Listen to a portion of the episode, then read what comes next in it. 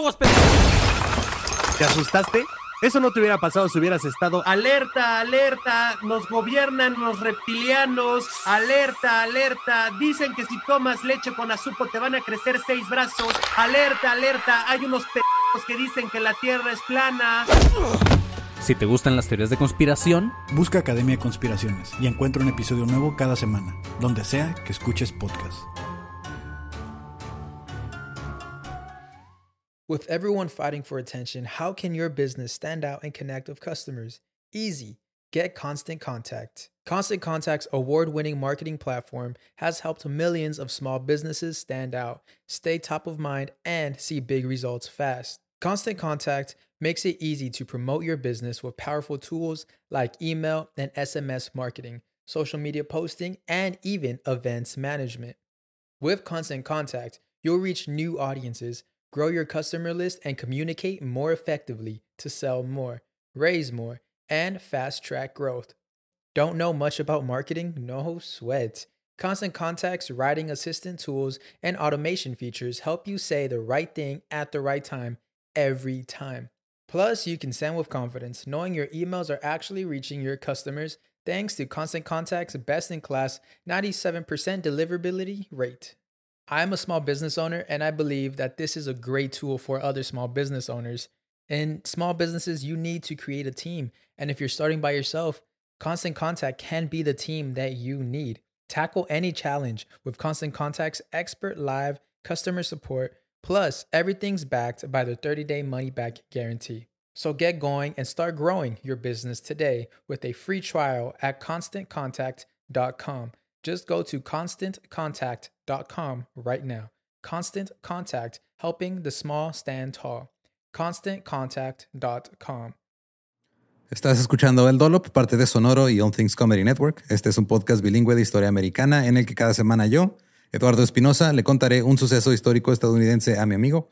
José Antonio Badía, que no tiene idea de qué va a tratar el tema. Ya tenemos rato que no hacemos un small. Sí, a me gustan. El agua con radio funcionó bien hasta que se le cayó la mandíbula. ¿En qué ojo me pongo el parche?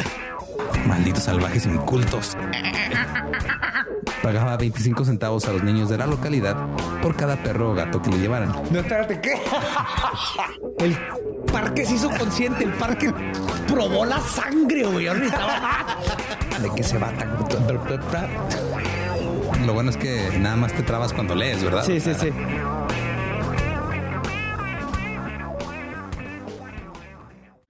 ...31 de agosto de 1851... ...Robert Emmett Odlum... ¿Odlum? Odlum, no sé, está raro el apellido. Nació en Ogdensburg, en Nueva York. Fue nombrado en honor al nacionalista irlandés Robert Emmett, un hombre que lideró una rebelión contra los británicos. Fue capturado y ejecutado por traición. Clásico. Robert tenía seis hermanos, dos de los cuales murieron durante la infancia, porque pues Ajá. otros ¿Cómo? tiempos. Era nativo del condado de St. Lawrence y aprendió a nadar en el río de St. Lawrence a una edad muy temprana y se convirtió en un muy buen nadador. Su padre murió a mediados de la década de 1850, por lo que la familia se mudó buscando un lugar para establecerse. Primero fueron a Nueva Orleans, luego a Nueva York, luego a Boston, luego a Detroit, luego a Cleveland, luego a Montreal, luego a St. Louis, luego a Cuba, luego de regreso a Nueva Orleans.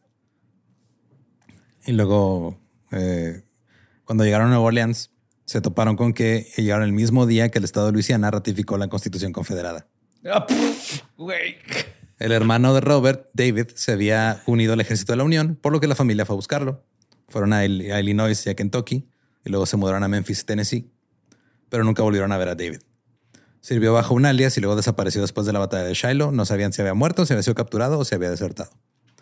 El 4 de abril de 1864, las fuerzas de la Unión destruyeron la casa de la familia en Memphis para hacer un camino para la artillería, así que se mudaron a Mobile, Alabama.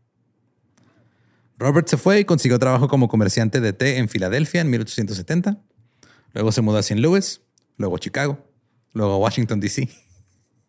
Estos güey deberían dedicarse a escribir este reviews de Yelp. hacer mapas. todos lados. Sí. Y ahí en Washington, D.C. abrió una escuela de natación. Él estaba muy interesado en enseñar no solo natación, sino también seguridad.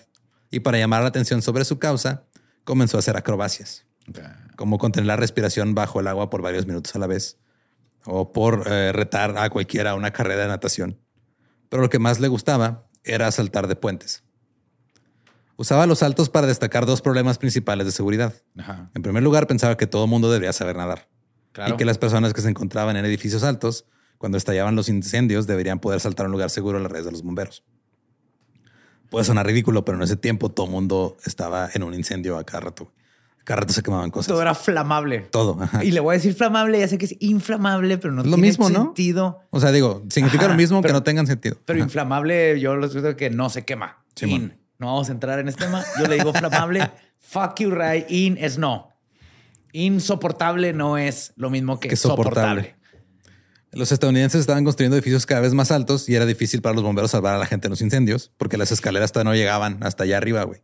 Entonces, si estabas atrapado en lo alto de un edificio, tu única opción era saltar. Pero había un problema. No sabían caer. No, güey. La gente tenía miedo a saltar a un edificio. Uno, por miedo. Y dos, porque en ese tiempo la gente pensaba que si saltabas un edificio te ibas a morir en el aire. Porque Ok, no ibas la a poder- velocidad te iba No, porque no ibas a poder respirar. Como cuando sacas la cabeza del carro. Ajá. O sea, la gente Bien pensaba rápido y que te no vas a aire". poder respirar y cuando llegues ahí a la red del bombero ya vas a estar muerto de todos modos. Entonces, Pues mira, güey, aunque creas eso, o te mueres quemado ajá. o te mueres felizmente cayendo Ajá. o tal vez te salvas del bombero. La gente estaba pendeja. De hecho, la teoría aún no había sido probada, solo era una creencia. Y obviamente la gente no Sí, quería no, probar la teoría. No, mi primo. Mi primo tiene un amigo que brincó del quinto piso y se murió, se le salió la matriz y ni traía matriz cuando brincó, ¿eh? Cuando brincó no traía matriz, pero en el trayecto se, le formó una matriz y, luego se le- explotó. se le pum. Y obviamente la gente no quería probar la teoría porque, güey, si probó la teoría y es correcta, Sí. O sea, yo este, ahí tengo muchas cosas así, exactamente. Ajá. Pero Robert empezó a saltar desde lugares cada vez más altos. En 1880 saltó desde 30 metros de altura al río Potomac y no resultó herido. Siguió así ganando fama y saltando desde grandes alturas. Siempre caía al agua a pies primero y nunca se lastimaba. Su escuela de natación se hizo cada vez más popular y se hizo conocido como el profesor Odlum. En el censo se registró como profesor de natación y sus saltos y su escuela de natación atrajeron a la élite y a la gente rica y elegante de la ciudad. Le enseñó a nadar a hijos de presidentes, senadores, militares de alto rango. La primera dama, la señora Garfield, llegó en 1881 a aprender a nadar con él. Luego Robert agregó un gimnasio. Y aunque la escuela de natación ya tenía éxito, estaba, le, le estaba yendo chido, él pues, era relaciones públicas, él tenía que seguir haciendo sus saltos y sus cosas. En 1861 dijo que desafiaba a cualquier hombre de los Estados Unidos a nadar con él por entre 250 y 500 dólares por lado. O sea, es de... Si, si nomás es un tramo así de un lado ¿Me a otro, sigues? ¿Te ganas esa lana? este 250 dólares si me ganas. Si me ganas en el regreso también, Otros. otros 250 dólares. Nadie aceptó la apuesta. No le vamos a ganar a ese güey. Luego un día dijo, voy a contener la respiración, a ver cuánto duró. Duró 3 minutos y 10 segundos. Oh. Todo el mundo dijo, este güey, mitad pez, es increíble. Ajá. Viene de Atlantis. En 1882, Robert saltó desde una escalera de 33 metros que estaba colocada en la cubierta de un barco de vapor. Se metió al agua ileso, a pesar de que no entró completamente vertical, entró en un ángulo, pero todo bien. Eventualmente la gente como que le empezó a perder el interés a sus acrobacias y la escuela de natación ya pasó por un momento difícil y pues, ya tuvo que cerrar. Consiguió trabajo como profesor de natación. Bueno, él decía que era profesor de natación, realmente era el salvavidas de un hotel en los Hamptons, en, en Hampton, Virginia, perdón. Ahí Robert realmente mostró sus habilidades de natación cuando nadó 30 kilómetros desde Old Point Comfort hasta Ocean View y de regreso. Se inventó el maratón en agua. Sí, güey, es un ¿Por qué no hay chingo. maratón en agua? Está bien, cabrón. Pues es parte del triatlón. Pura Y si hay agua, gente que, si hay gente que nomás compite cruzando canales y ríos. Sí, hay, pero pues el pedo es este. Que si te cansas, te mueres. Sí, güey. Yo lo más cuando nadaba de en- que estaba en la secundaria prepa, lo más que llegaba a nadar en, en una hora, creo que fueron tres kilómetros. Terminé mo- así molido, güey. Sí, sí. La verdad es que terminas molido corriendo, pues te sientas. Acá te ahogas. Sí, te puedes sentar, pero pues una vez. Ajá. También salvó la vida de un chico de 16 años en el hotel que se estaba ahogando, que resultó ser el hijo del ex vicepresidente Schuller Colfax. Y luego Robert contrajo malaria. Claro. Y luego el 24 de mayo de 1883 se inauguró el puente de Brooklyn. ¡Oh! Un puente colgante que se alzaba a más de 60 metros en el nivel del agua en su punto más Yo alto. conozco ese puente. Ajá. El país quedó muy impresionado con el nuevo puente y Robert también. En 1885 se corrió la voz de que Robert in- intentaría saltar del puente en un área que estaba a 40 metros del agua. Su salto más alto había sido de 33 metros. Ajá. No iba a ser el primero en querer saltar en el puente. De hecho, Ronald Donaldson lo había intentado mientras se construía el puente en 1882. Lo intentó tres veces. Una vez no pudo brincar porque el viento lo detuvo. Oh, O sea, imagínate las corrientes Lo- de aire a esa ajá, altura, güey. O sea, que que, te avientan. Ajá. Y las otras dos veces lo detuvieron los trabajadores que estaban construyendo ahí. Robert fue a Nueva York y fue entrevistado por el New York Herald. Dijo, cito, si muero, no quiero que el público piense que no tenía un buen objetivo a la vista. Quiero que el Herald explique que durante años he ilustrado el hecho de que los hombres no mueren mientras caen por el aire y que sin importar si los hombres o las mujeres estuvieran a 30 metros de altura sobre el techo de un edificio en llamas, no dudarían en saltar una red si leyeran que yo había saltado 40 metros desde el puente de Brooklyn. brínquenle, cabrones. No sean culos. Entonces, en resumen, for science. Ajá. Esto es para la ciencia. Además, también este, estaba buscando más fama porque ya Claro. estaba batallando. O sea, Pero era con una buena intención de decir, este, concientizar a la gente y salvarle la vida. pero las autoridades de la ciudad de Nueva York se enteraron del plan y decidieron no permitirle realizar su hazaña. En la mañana, pues es ¿Qué- que ¿Con qué autoridad, ¿Bajo qué autoridad? pues, la autoridad de la ciudad. Pero de... Pinche, no te dejan hacer nada, güey. Por eso la ciencia no avanza. En la mañana del 19 de mayo de 1885, Robert se confesó en la iglesia de los padres redentoristas y luego se reunió con algunos amigos, que incluían al boxeador Paddy Ryan, al luchador William Muldoon y al actor Henry Dixie. Luego Robert envió a otros dos amigos, James Haggart y el señor Claus, al puente para que fueran a investigar cómo estaba el pedo. Haggart iba a ser un señuelo. Fingiría ser el saltador, con la esperanza de que la policía lo persiguiera a él mientras. Robert saltaba. Debajo del puente había un barco remolcador lleno de gente que estaba a unos 100 metros más o menos de donde iba a caer Robert, con una de rescate a bordo para que este, cualquier cosa fuera a recoger a Robert. Había miles de espectadores en el área y muchos policías. Cada carruaje que pasaba por el puente iba acompañado de un policía, lo iban revisando. Buscando que no trajera speedos, Buscando unos que no trajera un lentecitos, traje y, una- el gorrillo ese para el cabello. güey. ¿Vas a brincar? No. No, yo vengo, soy- no, no. es, es protección. Voy a, voy a meter la cabeza entre una vaca. Después de dos horas, los policías pensaron que tenían el saltador. Detuvieron a un sospechoso y lo interrogaron. El hombre que quería- dijo que él quería saltar y que no era asunto de ellos. Es de, yo vengo a saltar del puente y... Mi cuerpo, mi clavado. Así es. Algunos otros oficiales rodearon el carruaje mientras avanzaba lentamente y estaban dispuestos a hacer lo que fuera para que este hombre no saliera del carruaje y saltara. No saltes o te disparamos. Pensaron que tenían la situación bajo control. El problema es que el tipo del carruaje era el señuelo. No era el que funcionó. iba, ajá. 200 metros atrás, Robert iba en otra carreta que lentamente atravesó el puente. Cuando llegó al lugar deseado, Robert saltó, vestido con un traje de baño rojo brillante, y flotis.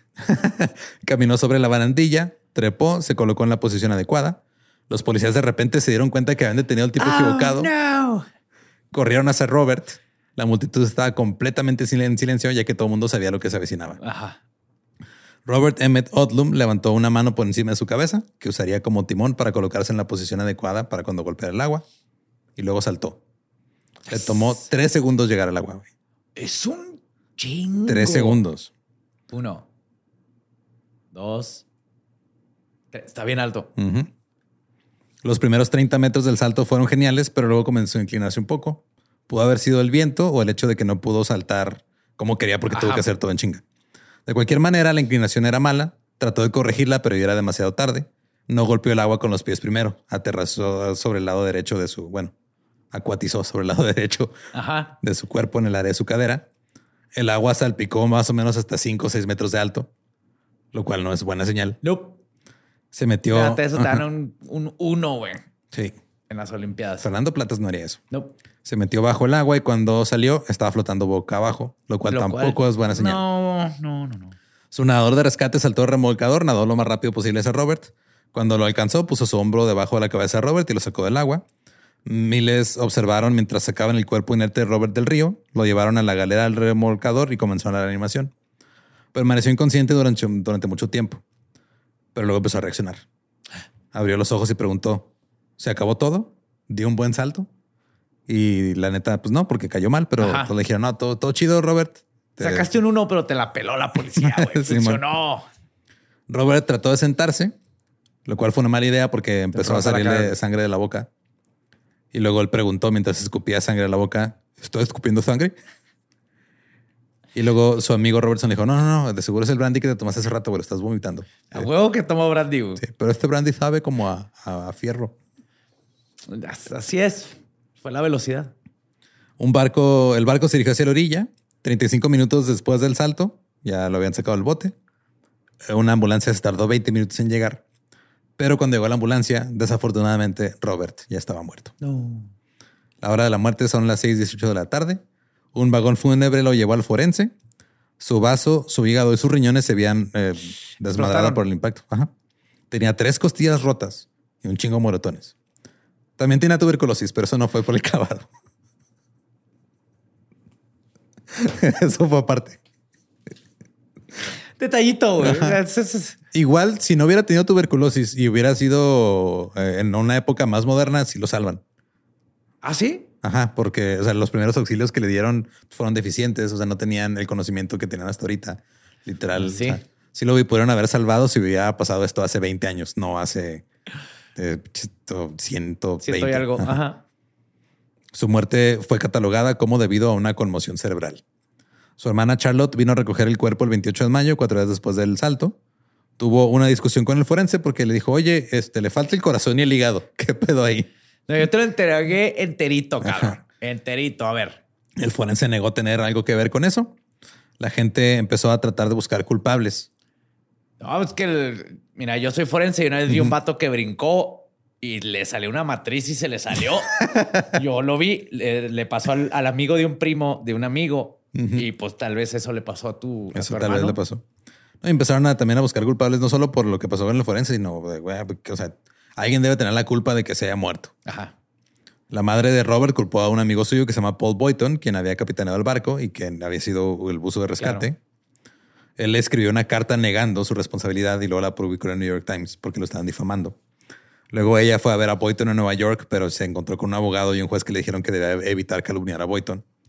La madre de Robert luego le reclamó que tenía cartas que él había destruido, que Robert le había platicado, en las que él estaba incitando a Robert que saltara.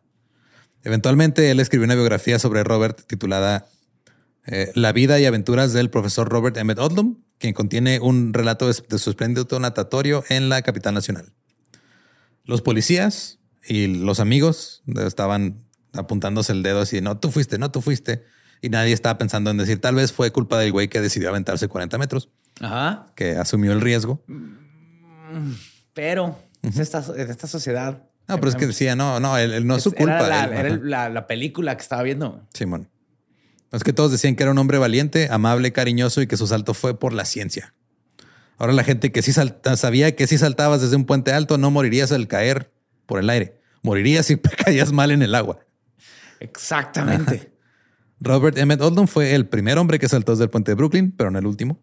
El 23 de julio de 1886, Steve Brody supuestamente se convirtió en el primer hombre en sobrevivir a un salto desde el puente de A Brooklyn. propósito, Ajá.